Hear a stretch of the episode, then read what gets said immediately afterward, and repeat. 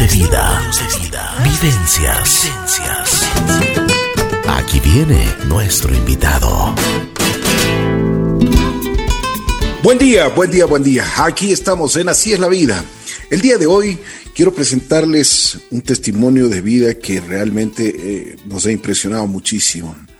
Vamos a conversar un poquito con Cristian. Él es una persona que estuvo ligada a la adicción de las drogas, del alcohol, y desde muy pequeño tuvo problemas. Eh, vamos a conversar un poquito con él de su historia, de su vida y que cómo nos puede ayudar muchísimo este tipo de testimonios. Así que, Cristian, bienvenido. Primero, agradecerte muchísimo por la deferencia que has tenido con nosotros para poder conversar un poquito sobre tu vida. Gracias, Ricky. Buen día. Gracias. Buen día. Bueno, Cristian, a ver, cuéntanos, ¿cómo, dónde naciste? ¿Hace cuánto tiempo naciste? ¿Cuál era tu entorno familiar? ¿Cuántos miembros eran de tu familia? Ok, bueno, yo vengo, yo nazco aquí en Quito, ¿no? Aquí en la ciudad de Quito hace 40 años exactamente.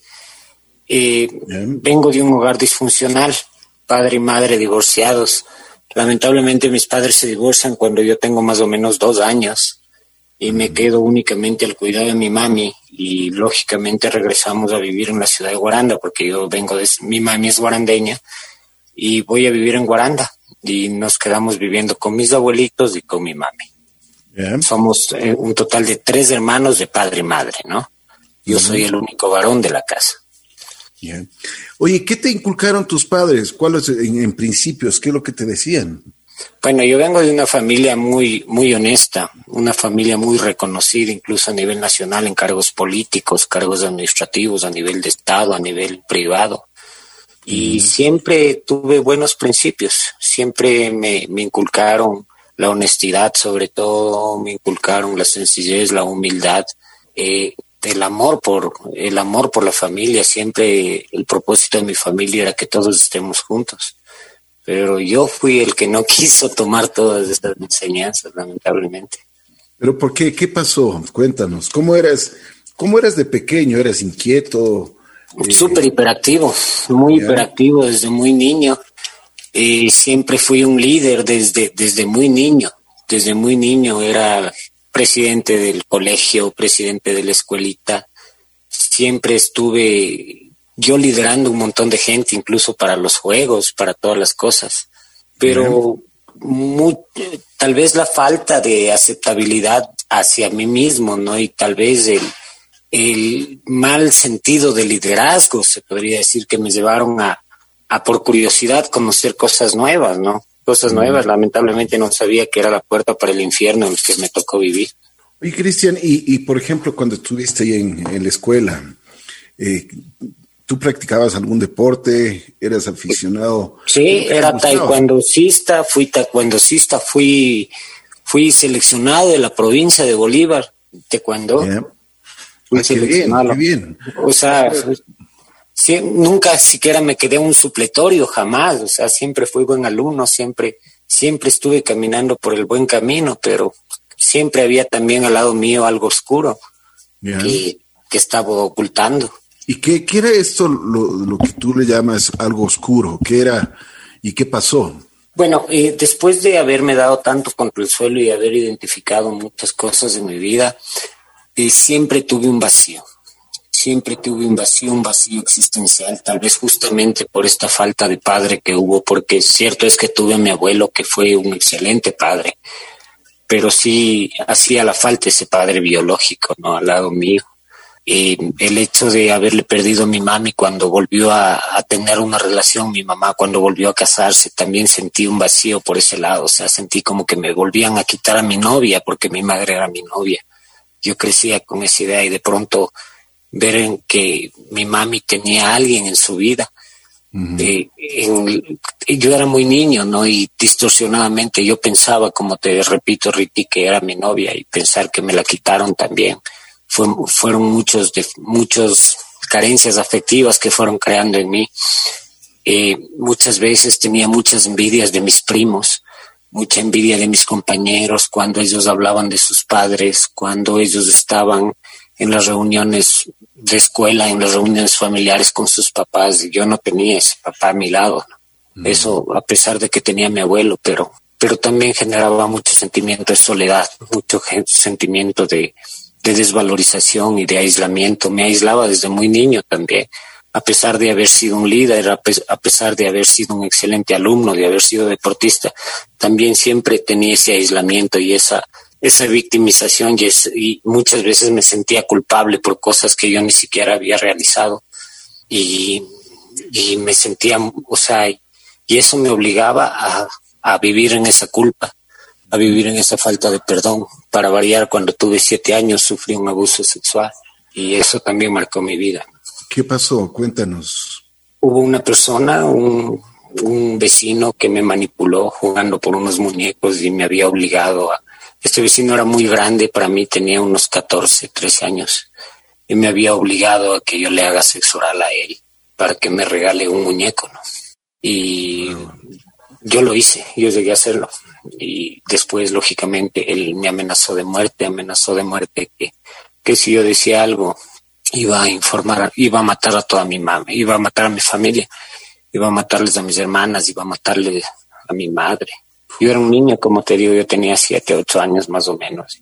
Y yo me tragué eso y bloqueé mucho tiempo en mi cabeza. Y eso hizo que, que, vaya creando y vaya incrementándose esa soledad y ese dolor y esa culpa más que todo. ¿Tú no, tú no contaste esto a nadie? No conté hasta que estuve en un proceso de recuperación y ahí pude hablarlo. De ahí siempre lo estuve. Siempre, toda, toda mi adolescencia, toda mi, o sea, desde, desde los ocho años más o menos, vengo bloqueando eso hasta que tenía más o menos unos 28, 30 años que recién lo hablo.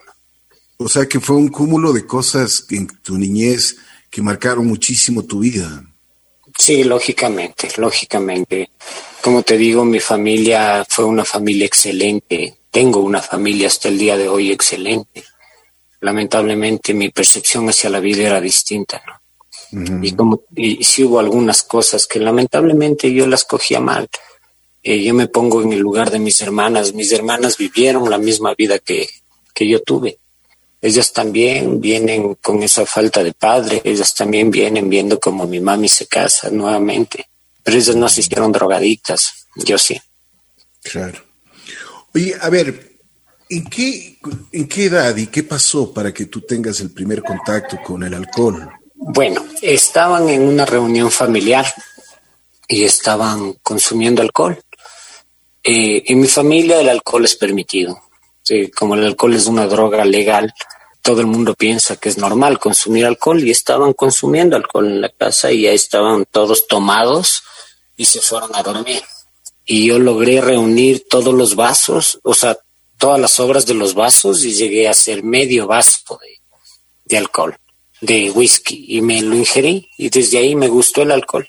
Desde ahí me gustó, yo tenía ocho años de edad y la sensación que tuve en mi cabeza el mareo, la euforia, todo eso me gustó. Bien. ¿Y desde los ocho años comenzaste con...? A los ocho años yo fue mi primer consumo de alcohol. A los doce años yo me llegué a enterar una noticia muy fuerte para mí. Eh, bueno, yo siempre exigía explicaciones de por qué mis padres se habían divorciado. Y mi mami me contó la, la versión de ella y fue la justificación ideal para, para dedicarme al alcohol netamente y a los 12, 13 años yo ya consumía alcohol todas las semanas. ¿Qué, tuviste? ¿Alguna decepción? Bastante, sí, es algo muy fuerte que justamente no, no, no quisiera hablarlo en este medio. No, no, no, totalmente, y, lo respeto. Sí, fue, fue una noticia bastante fuerte, lo cual hizo que yo me dedique a consumir alcohol y la justificación ideal era que me enteré esto y seguía consumiendo. Y era la justificación para seguir ahondándome en el alcohol. Y como te digo, a los 12, 13 años yo ya consumía todos los, todos los fines de semana. Y a los 14 años era un alcohólico ya. Mm. ¿Y de dónde, de, dónde obtenías el dinero? Eh, bueno, el alcohol es una droga barata, se podría decir. El alcohol es una droga barata y como te digo, yo gracias a Dios crecí en una casa que nunca faltó nada, o sea, siempre tuve, siempre hubo dinero para, para, para mis cosas, o sea, una, una familia económicamente muy bien acomodada. y conseguirme tres dólares que valía, eh, no eran ni tres dólares, sino dos mil sucres, me parece que valía el trópico con, con eh, la, la, Sprite y la media de tabacos, no era problema. Y entonces tú a los 14 años ya eras, y como tú mismo te has calificado, eras un alcohólico. ¿Qué pasó después? ¿Qué pasó? O sea, no, no, no, no hubo alguna reacción de tu familia, de tu madre. Lógicamente empecé, empezaron a generar problemas en la casa mi consumo de alcohol, ¿no? Yo ya era de los que empezaba a tomar el viernes y regresaba el domingo. Salía de la casa, o sea, siempre en todas las reuniones, en todas las cosas tenía que haber alcohol y ya. Aparentemente, bueno, eh, en el colegio no tenía problemas por alcohol, todo, pero ya, ya era de las personas, como te digo, que salía y no volvía. Tres, cuatro días, ya mi madre ya estaba preocupada, ya no sabía dónde estaba. Y empecé a tener accidentes de tránsito y empecé a tener peleas en la calle. O sea, siempre andaba, pero aparentemente era una travesura, o sea, como el alcohol. Siempre lo tomamos como una travesura y como que el festejo de, de los niños, el festejo de los jóvenes es el alcohol, no me daba cuenta de en sí el detonante que estaba generándose para mi vida. ¿Qué te hacía el alcohol? ¿Qué te producía? Bueno, el alcohol primero me daba aceptabilidad social, primerito. Después me daba eh, la sensación de seguridad yo era de las personas que yo no podía estar con una chica si no era con alcohol. O sea, para poderle eh, cautivar a una chica, para poder enamorarle a la chica tenía que hacerlo con alcohol. Para, yo tenía una banda de música, para poder tocar tenía que hacerlo con alcohol. Igual me, me generaba esa seguridad de que soy el intocable, de que nadie me puede afectar, de que nadie me va a hacer daño. O sea, todo todo lo que hacías, todas tus actividades estaban combinadas con el alcohol. Lógicamente, sí, todo estaba combinado con alcohol. O sea, como te digo, era buen estudiante, eh, respondía bien en, en, el colegio, pero mis fines de semana eran netamente de alcoholismo puro. ¿Y quién, eh, quién te acolitaba en esto? Mis compañeros, lógicamente, o sea, teníamos siempre el grupo de, de amigos, la, el grupito de panas con los que nos dedicábamos a tomar, ¿no? Que como travesura, como, como que fuera un juego. Para los 15 años ya teníamos un, grupo de borrachos, se podría decir, en el colegio, que era bastante grande. Eran compañeros de clases mismo. Llegábamos al punto de tomar en clases mismo. Muchas veces pasábamos en una botella de Sprite desde la primera, desde el primer asiento, pasábamos como que fuera agua, recibiendo clases. El profesor dictaba la clase adelante y nosotros pasábamos las clases pasábamos la botellita tomando cada uno un, sorbito y terminábamos el día borrachos. Bueno, y, esto estoy seguro que te causó más problemas, no solo en el colegio, sino en, en, tus distintas actividades en la casa. Lógicamente, lógicamente, ya después, ya después me gradué del colegio y vengo a estudiar la universidad acá en Quito, porque yo crecí en Guaranda, todo esto te estoy comentando en Guaranda. y, y ya vengo a estudiar en Quito y lógicamente mi con, todo estaba con alcohol. Pero hubo un punto en el que el alcohol ya no satisfacía nada más y quería algo más fuerte para mi vida. Quería encontrar algo más, nuevas sensaciones. Y fue cuando conocí la marihuana y tenía 19 años. Y cuando conocí la marihuana se abrió un mundo de posibilidades, aparentemente un mundo de fantasía brutal porque ya no sentía lo que sentía con el alcohol, porque con el alcohol me mareaba, con la marihuana no me mareaba. Con el alcohol tenía chuchaqui, con la marihuana no. Con el alcohol vomitaba, con la marihuana no. Con el alcohol me deprimía, con la marihuana me reía. O sea, eran cosas nuevas y dejé totalmente el consumo de alcohol y empecé a consumir marihuana. ¿Y cómo así tuviste la oportunidad de tener el contacto con, con, ya con la marihuana. ¿Qué pasó? ¿Quién, quién, te, quién te llevó al, consumo? Bueno, o sea, no puedo delegar culpas diciendo que alguien me llevó al consumo, porque el que decidió consumir fui yo mismo. Lógicamente hubo alguien que me facilitó la sustancia, es distinto, pero el que tomó la decisión para consumir fue, fui yo mismo. Así es. ¿Y por qué, em, o sea, qué, qué, es lo que te atrajo de, de, de, la marihuana? ¿Por qué lo hiciste? O sea, como te digo, no probé la marihuana siempre porque siempre yo quería experimentar, siempre yo quería ir más allá, siempre quería estar un paso más adelante, incluso hasta hoy quiero estar siempre un paso más adelante de todo el mundo. Y la marihuana, eh, cuando yo conocí la marihuana, se abrió un mundo nuevo, como te digo, para mí. Me quedé enamorado de la sustancia, porque esa sustancia en mí generaba primero, o sea, una fantasía, porque todo adicto no puede negar que le gustan las drogas, porque a todos los adictos nos gustan las drogas. Lo que tenemos que darnos cuenta es que no nos convienen las drogas, pero de ahí que nos gustan, nos gustan.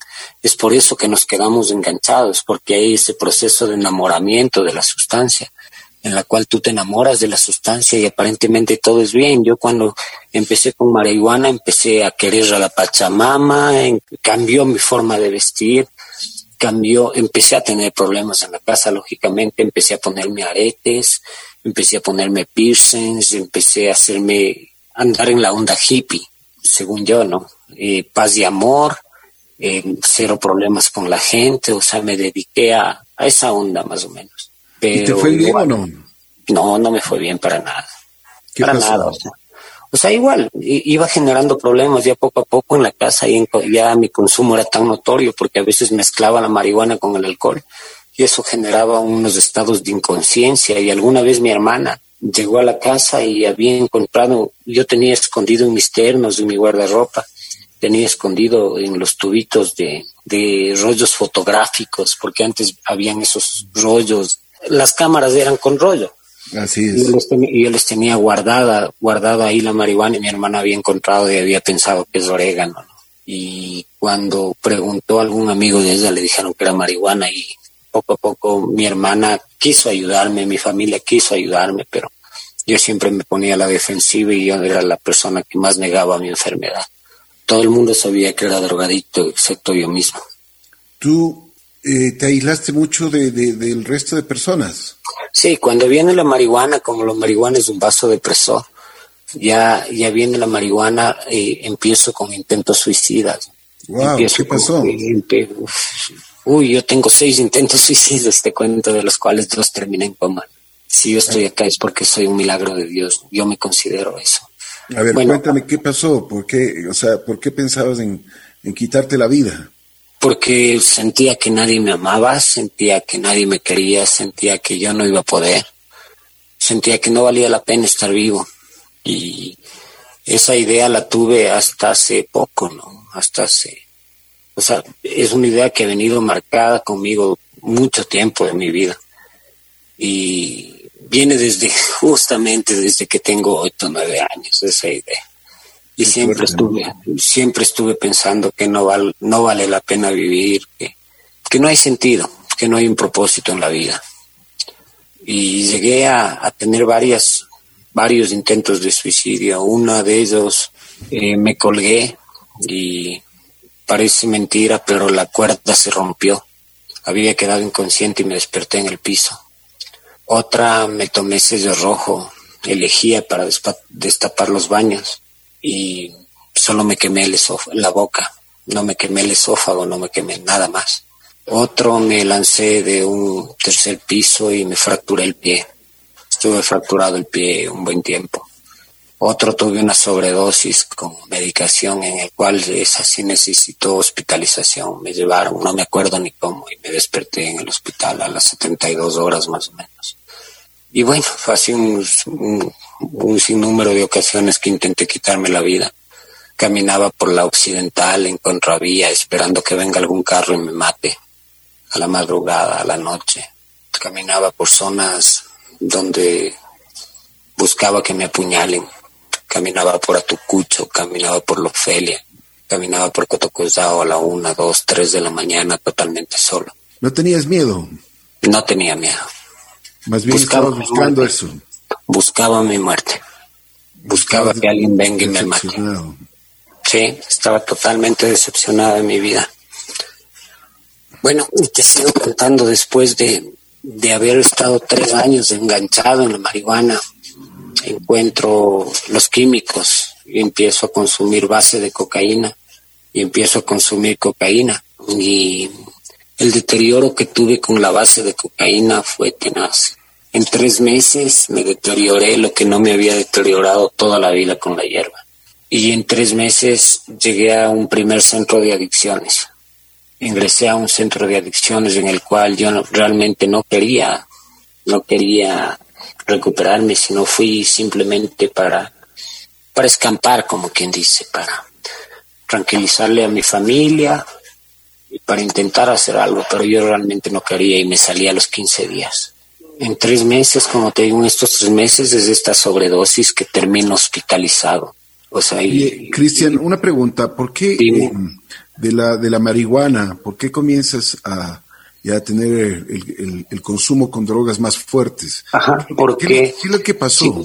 justamente eso es lo que tiene que entender todo el mundo, ¿no? Que la marihuana no es sana como, como lo dicen y como lo pintan, porque mucha gente defiende el consumo de la marihuana, que es más sana del tabaco, que es menos adictiva que el cigarrillo, que la marihuana no pasa nada, eso es mentira, la marihuana es la puerta hacia las otras drogas. O sea, primero tenemos el alcohol, de ahí tenemos la marihuana, que es el puente directo hacia las drogas más fuertes.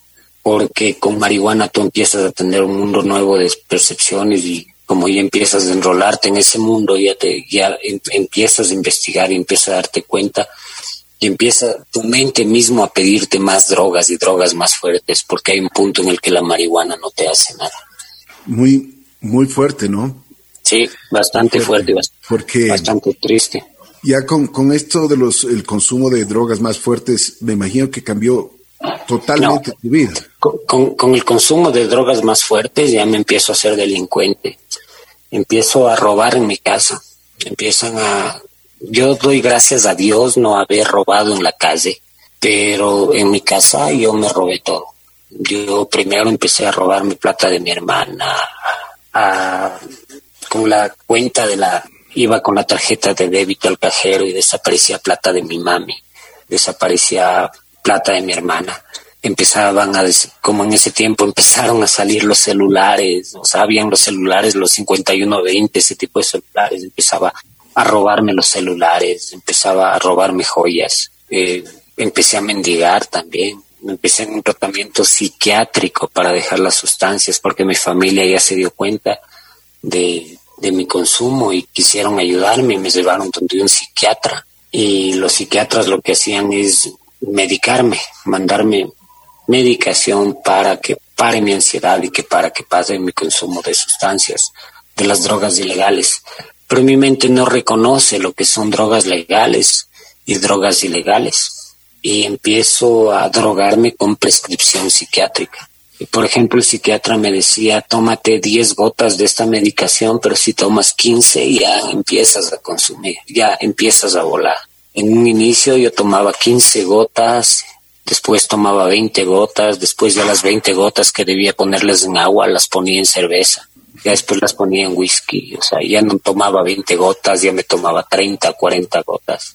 Como tenía la, la farmacia en mi, en, velador, tenía drogas para, para disfrutarlas, como bien se podría decir, ¿no? Pero en sí no podemos hablar de un disfrute, sino tan solo de un escape. O sea que en lugar de ayudarte el psiquiatra fue terrible para ti, fue peor. Sí, lógicamente. O sea, lamentablemente la psiquiatría en, muchos de nuestros casos no nos ayuda. Al menos personalmente no me ayudó. Yo estuve interno en un centro psiquiátrico en el cual me dijeron que tenía que tomar 30 pastillas al día. Y yo tomaba 30 pastillas al día porque ellos me diagnosticaron por mis intentos de suicidio y todas las cosas que tenía una depresión aguda, crónica, severa y algunos de sus diagnósticos medios especiales. Y ellos me decían que toda mi vida tengo que tomar medicación. Y lo cual era simplemente una reserva enorme para seguirme drogando con prescripción psiquiátrica. El día de hoy yo no tomo ni siquiera una aspirina y vivo sin depresión y vivo tranquilo. Bueno, qué cosas que, que, que, suceden. Eh, dime, después de los intentos de suicidio, después de lo que estás contando, que, tú robabas a, tu, a tu mami, a, tus hermanas, ¿no entraste en algún momento en una ya en sobriedad, como para que decir, bueno, estoy haciendo mal, quiero recuperarme. ¿Cuál era, ¿cuál era tu, estado? O sea, realmente yo sabía, realmente yo sabía que estaba toleña y realmente yo sabía que tenía un problema, pero también sentía mucha culpa. Y la forma de, como te digo, nadie consume porque es valiente. Todas las personas que consumimos drogas ha sido porque hemos sido cobardes y porque hemos querido escapar de algo. Y yo empezaba a opacar mi culpa, es decir, sentía culpa y consumía. Mientras consumía, mientras el consumo estaba en mi cabeza, no sentía la culpa, pero pasaba el efecto de la, del consumo y nuevamente esa culpa se incrementaba. Y era así, consumo, culpa, más culpa, más consumo, consumo, culpa, más culpa, más consumo, y era un círculo vicioso que me tenía en eso y no podía salir de eso y siempre me estaba victimizando y siempre me estaba flagelando también yo, yo mismo, o sea, que mm. nadie me quiere, que no sirvo para nada, que mi vida no tiene sentido y nunca quería salir de ese estado, nunca quería salir de ese estado hasta que realmente me tuve que quedar solo. Y ya después de varios intentos, de haber tenido algunos internamientos, porque mi familia hizo todo lo posible porque yo me recuperé, yo me había escapado de tres instituciones de, adicciones. Yo había salido de otras instituciones y había tenido recaídas. Había logrado mantenerme un tiempo limpio y nuevamente caía. Y a pesar de todas esas, ese tipo de situaciones, a pesar de todo ese tipo de situaciones, yo, yo seguía enganchado en el consumo y lamentablemente seguía acabando mi vida y destrozando mi vida poco a poco. Y como te decía, entonces yo tenía que opacar esa culpa de alguna forma. Y a pesar de que yo tenía la necesidad de recuperarme, o sea, yo sabía que tenía que recuperarme, no tenía la suficiente valentía para hacerlo. Porque estar en recuperación es para valientes. Dejar las drogas es para valientes y mi familia me tuvo que dejar totalmente solo. Yo después de haber tenido todo, de haber tenido niñera hasta los 17 años, después de haber crecido en una cuna de oro, como te había comentado, de haber tenido todas las facilidades, mi consumo se fue incrementando y eso me llevó a vivir en las calles, me llevó a vivir en el parque inglés, me llevó a vivir en el bosque de la pulida. Yo tuve que sobrevivir en las calles, tuve que mendigar un pan tuve que buscar comida de la basura. Muchas noches yo estaba en el parque inglés y tenía que esperar que, la gente se vaya y buscar en los basureros si es que alguien ha dejado un plato de chochos o ha dejado algo de comida. Eh, había noches en las que sentía mucho frío y me tocaba meterme a dormir bajo el saltarín del parque inglés. Eh, muchas veces caminaba también no sabía cómo abrigarme y tenía que pararme en, los ductos de ventilación del hotel Hilton Colón para, para poder sentir un poco de calor. Y bueno, mi vida cada vez se fue haciendo un mayor infierno. Lógicamente mi familia tuvo que decidir dejarme. Eh, me declararon por muerto. Mi madre me cerró la puerta de la casa, mi papá también.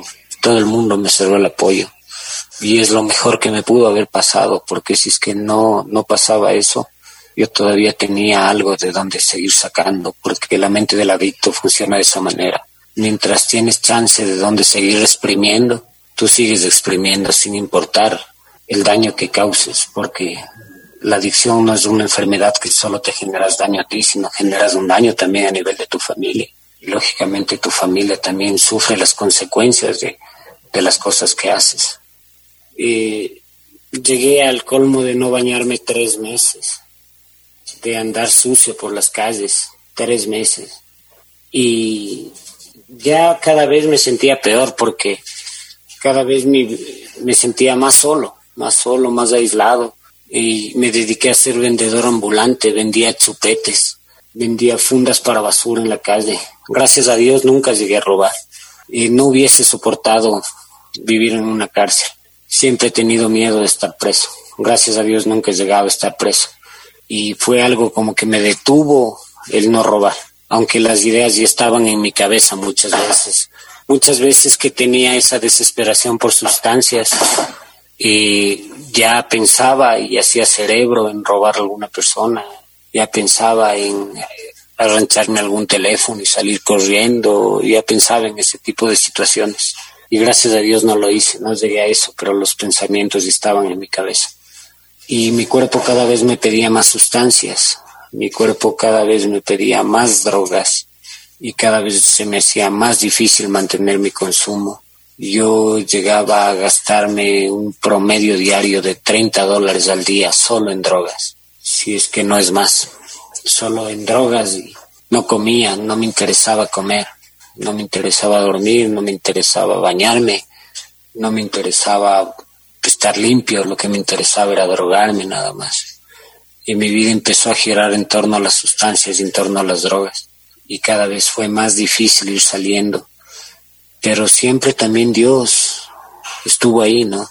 Y siempre hubo una palabra de aliento de alguien. Recuerdo tanto, había, era asombroso como muchas veces yo estaba parado en la calle tratando de vender una funda, tratando de hacer alguna cosa y se acercaba alguien y me decía, Dios te ama, Dios te va a dar una mano, Dios te va a rescatar. Yo no creía, hasta que hubo un amigo que tiene un centro de adicciones y me dijo que él me llevaba a su centro de adicciones y que yo no pagaba un centavo que él me llevaba.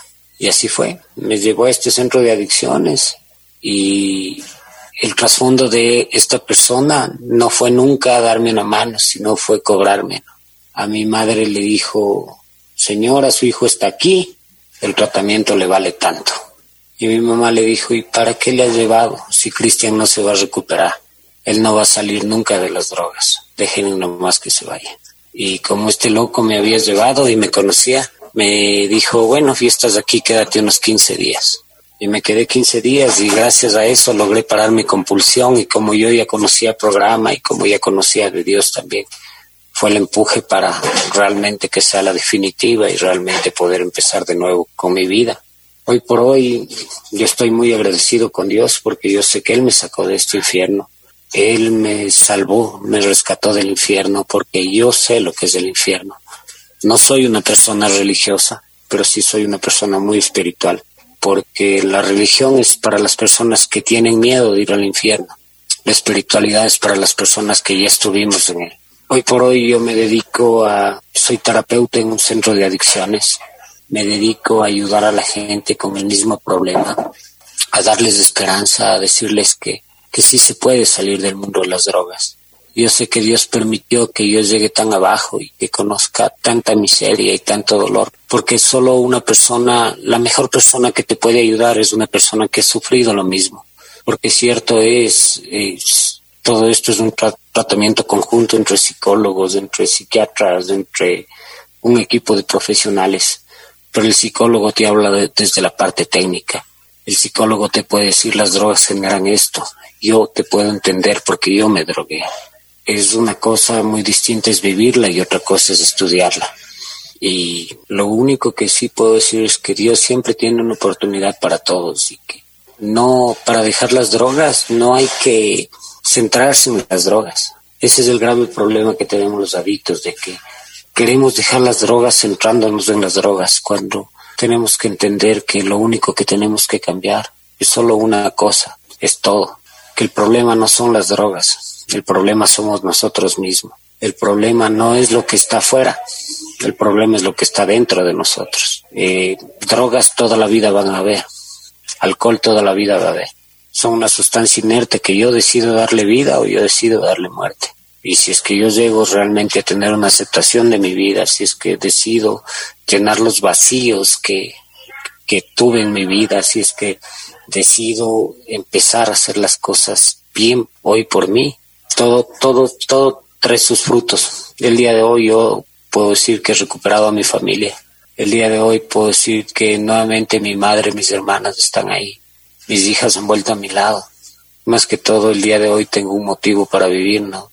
y todos los días que me despierto yo le doy gracias a Dios, a pesar de todos los problemas, porque ahora vivo con éxito. Y tener éxito no, no, me, no me refiero a tener un éxito económico, No me refiero a tener un éxito laboral, a tener un éxito financiero, sino tan solo en poderme a dormir todas las noches y dormir en paz conmigo mismo. A ver que no me hice daño y que no he hecho daño a nadie más. Todos los testimonios de que hablan de drogas siempre dicen que es el infierno, ¿no? Que ese infierno, o sea, lo único que quieren es salir de ese infierno. yo realmente tu testimonio me, pues, me llama muchísimo la atención, Cristian, porque como tú mismo dices, o sea, estuviste en el infierno y, Dios te ha dado una nueva oportunidad de vida. Una, una cosa que, que, que tú hablas de, de, las calles, de esto de los, del suicidio y, y, este tipo de cosas. Ahora, ¿cómo está tu nueva vida? ¿Cómo has superado, por ejemplo, todos los problemas que tú tuviste cuando eras niño, cuando incluso abusaron de ti eh, sexualmente, eh, cosas que realmente marcaron, marcaron tu vida. Ya ahora sí, cuando estás en sobriedad, ya ahora has superado esos, esos, esos traumas que tenías de niñez. El trabajo es, es largo, ¿no? El trabajo es día a día y es un día a la vez justamente. Y yo te puedo decir que sí, que gran cosa grandes cosas de mi niñez las he superado, porque lo principal que, he tenido que hacer es aceptar. Primero entender que lo, el único momento que tengo es del aquí y el ahora. Yo no tengo un pasado y no tengo por qué vivir en un pasado tormentoso, no tengo por qué vivir autoflagelándome y, y haciéndome daño con mi pasado, ni tampoco tengo un mañana. Lo único que tengo es del aquí y el ahora y este momento yo trato de, de vivirlo de la mejor manera este momento trato de aprovechar al máximo el, el regalo de, de, estar vivo, este momento, no, no tengo nada más, no tengo ni, ni un pasado ni un mañana. Lógicamente planifico mi futuro, ¿no? pero no me futurizo, porque el hecho de futurizarme quiere decir que, que hago algún proyecto y no salen las cosas como yo quiera, eso va a generar frustración. Y como los adictos tenemos mucha baja tolerancia la frustración, nos genera consumo, porque lamentablemente el consumo lo que hace es hacernos escapar de nuestra realidad, nada más. Y lo importante es saber que todo se soluciona sin drogas, que es más fácil solucionar las cosas sin drogas, porque si es que yo me drogo, no voy a solucionar nada. Eh, si se muere un ser querido y yo me drogo, no lo voy a revivir drogándome si es que tengo algún problema y me drogo, no voy a solucionar drogándolo, al contrario, voy a ahondarlo más, voy a hacerlo más grande, porque ya no solo tengo que solucionar el problema que tengo, sino también el problema que nuevamente genera en mi cabeza y en mi cuerpo, porque eso también es importante entender que una recaída es siete veces peor. Y si es que esta vez terminé en las calles Imagínate lo que pasaría siete veces más si es que recaigo. ¿Qué tiempo estás en recuperación, Cristian? Solo por hoy. Solo por hoy. Yo solo vivo el aquí y el ahora. ¿Qué tiempo estás en recuperación? Eso te digo, yo vivo el aquí y el ahora. Yo vivo el aquí y el ahora. Yo, y yo llegué, en, en alguna vez yo llegué a, mantener, a decir estoy tanto tiempo, estoy tanto tiempo, estoy tanto tiempo, iba contando mis días y eso me fue generando prepotencia, me, me fue generando autosuficiencia y me fue generando esa falta de humildad. Yo tengo que entender que mi enfermedad me ataca todos los días y que yo no puedo, eh, yo no puedo solo. Y el hecho de llegar ahí y lo que me pasó, porque me pasó, yo llegué a estar algún tiempo limpio y el hecho de llegar a estar algún tiempo limpio, yo dije, no, yo ya no sé, yo ya no necesito ayuda, yo ya me las conozco, yo ya me las sé. Y terminé cayéndome nuevamente. Es por eso que hoy ya no uso esa herramienta de, de festejar aniversarios, ya no uso ese tipo de cosas que, que mucha gente está acostumbrada a hacerlas, sino simplemente yo vivo el aquí, el ahora y vivo mi solo por hoy. Hoy no me drogo, hoy estoy bien. Mañana no sé si me drogue pero hoy no me drogo y mañana me despierto con la misma convicción de vivir el solo por hoy y solo por hoy no me drogo. Qué bien. Cristian, ¿cómo te está yendo ahora que eres terapeuta y ayudas a, personas que están en drogas a salir de ellas? Sí, sabes que es, eh, yo pienso que es el propósito que Dios tuvo para mi vida. Yo pienso que hoy por hoy eh, encontré esa, esa salida para mi vida, porque cada muchacho que yo le doy terapia, cada muchacha, porque tenemos, trabajamos en un centro para chicas, en un centro para chicos, y cada muchacha y muchacho yo me veo reflejado ahí. Yo me pongo en los zapatos de ellos y también puedo ser confrontativo, porque eso también necesito un, drogadito, porque un drogadito no necesita pena, no necesita lástima. Un drogadito necesita un amor, pero un amor confrontativo, no ese amor permisivo, porque muchas veces nuestras familias nos dijeron, mijito, no te drogues, por favor, no te drogues, y no nos importó. Así que necesitamos también ser confrontativos y que no nos tengan pena, y no tener pena también, sino hacerle entender la realidad de las cosas.